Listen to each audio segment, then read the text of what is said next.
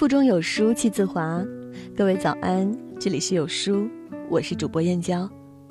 今天要分享的文章是明月的《你的儿女其实不是你的》，奥斯卡最佳短片刷屏，真相太扎心，一起来听。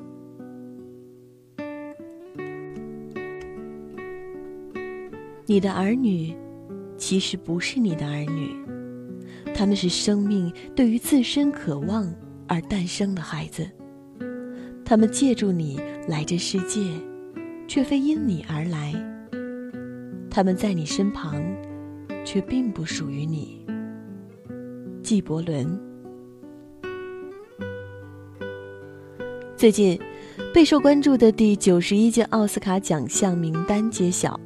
苦于华语电影获奖不多，中国影迷的期盼一年比一年更甚。然而，在今年，情况出现了大改观。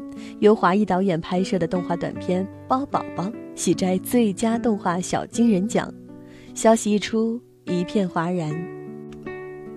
这部时长不足八分钟的短片，没有一句对白，却让中国式亲子关系在网上引发热议。短片的主角是一位母亲。一天，她意外收获了由一枚包子变成的小男孩，点燃了她做母亲的热情。她每天把新儿子捧在手心里，给予他悉心的照料，洗澡、喂食、逛街。看着孩子一天天长大，妈妈满是欣慰。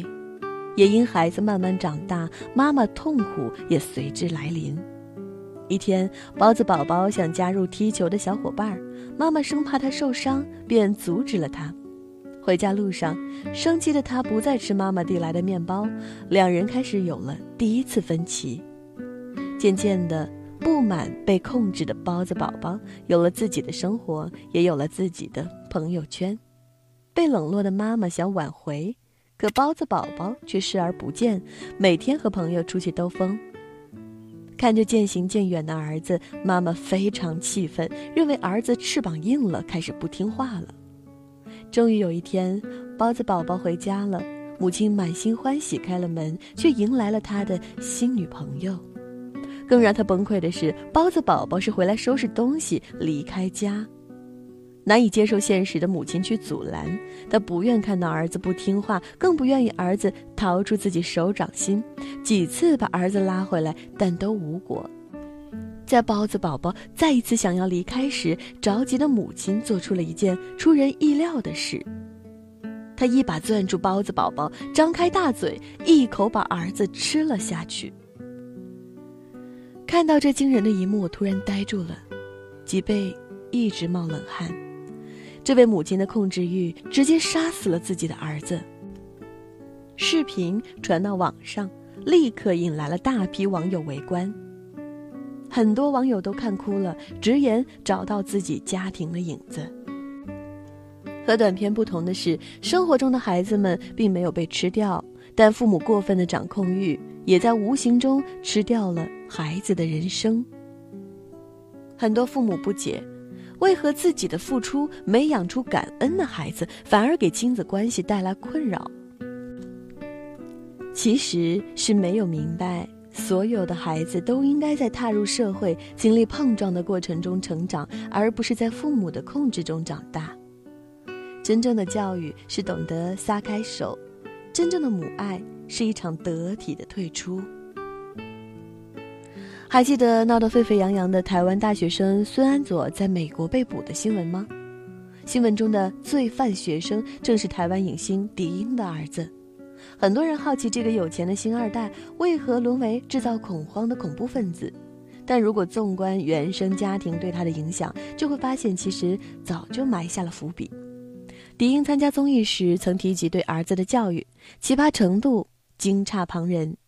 他规定儿子上什么学校，规定考试的分数标准，规定儿子该交什么样的朋友，规定儿子十八岁之后才能独自出门。除此之外，他还要求儿子吃饭必须吃到成人的量，儿子不愿意就盯着他吃，一天光盯着他吃饭就长达七个小时。在外人看来，他的教育方式近乎变态，可他固执地认为这是对孩子的保护。当儿子抗议时，他还晓之以情、动之以理地说：“妈妈都是为了你呀。”被这样高压保护了二十多年后，孙安佐独自一人到美国上学。孤僻的他很难用平和的心态看待挫折和矛盾，便产生了枪击同学的恐怖想法。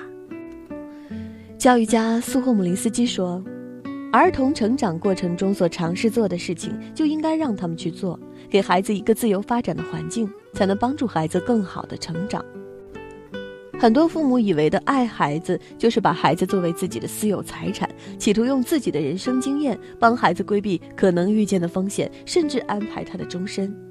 可孩子借助你来到这个世界，却非因你而来，他们在你身旁，却不属于你。正确的养育孩子，是让他们活出自己。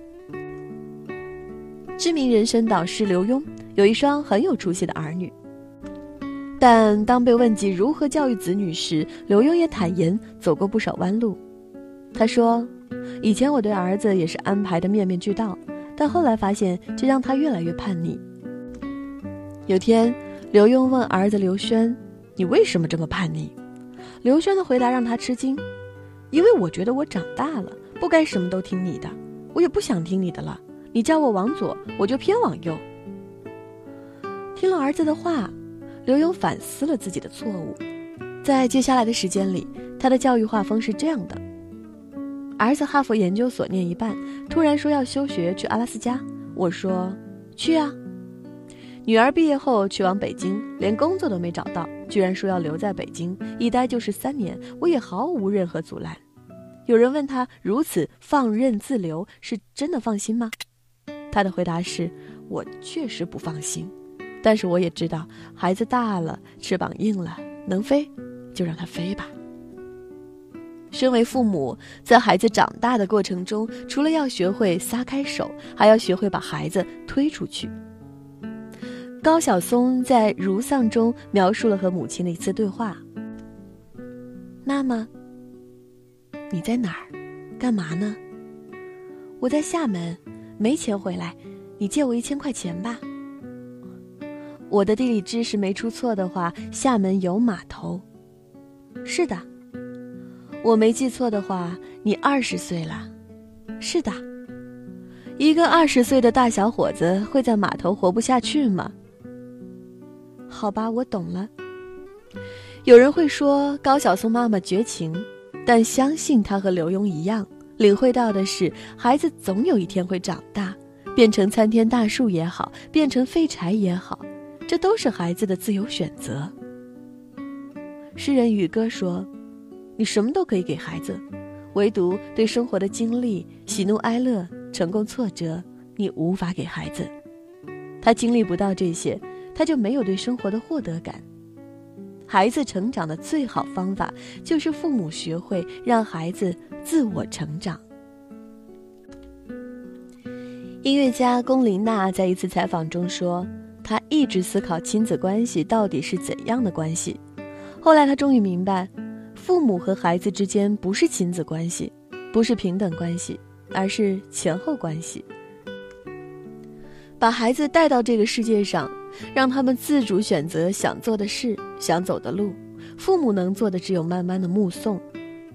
有一位笔名为三秋树的母亲理解到了这点，可惜已到晚年。退休后的他，还照顾儿子和媳妇的起居生活，还为此搬到了儿子的小区，每天为儿子烧饭、洗衣、打扫卫生。当有一天打不开了儿子的家门，他才意识到是儿媳妇换了门锁。老伴儿安慰着他，带着他去了从未去过的大草原，驰骋在大草原上，他有着从未有过的欢快和愉悦。再次回到家，他终于告诉儿子和儿媳，准备和老伴儿过晚年生活了，再也不为他们的事操心了。听到这句话，儿子才长舒了一口气。很多父母自从有了孩子，就变成了孩奴，生活重心全部围绕着孩子，替孩子安排了一切，甚至包办一切，一直到孩子成人成家还不松手。这样的父母眼睛只盯着孩子。也正因如此，孩子的一生都活在父母的压抑之下。北大才女赵杰曾说过这样一段话：“我钦佩一种父母，他们在孩子年幼时给予强烈的亲密，又在孩子长大后学会得体的退出。照顾和分离都是为人父母必须完成的任务。亲子关系不是一种占有，而是生命中一场深厚的缘分。我们既不能使孩子感到童年贫瘠，又不能让孩子觉得成年窒息。”父母对孩子介入越深，孩子的幸福感就越低。父母懂得放手，孩子才会走得更远，并且才能感受到真正的快乐。愿每位书友们都能理解，孩子年幼时给他足够的爱，而当孩子渐渐长大了，一定要去践行那一场得体的退出。共勉。在这个碎片化的时代。你有多久没有读完一本书了？长按扫描文末二维码，在有书公众号菜单免费领取五十二本好书，每天有主播读给你听。我是主播燕娇，在美丽的金华为你送去问候。好了，这就是今天和您分享的文章。听完记得在文末给好看的文章点个好看。明天同一时间不见不散。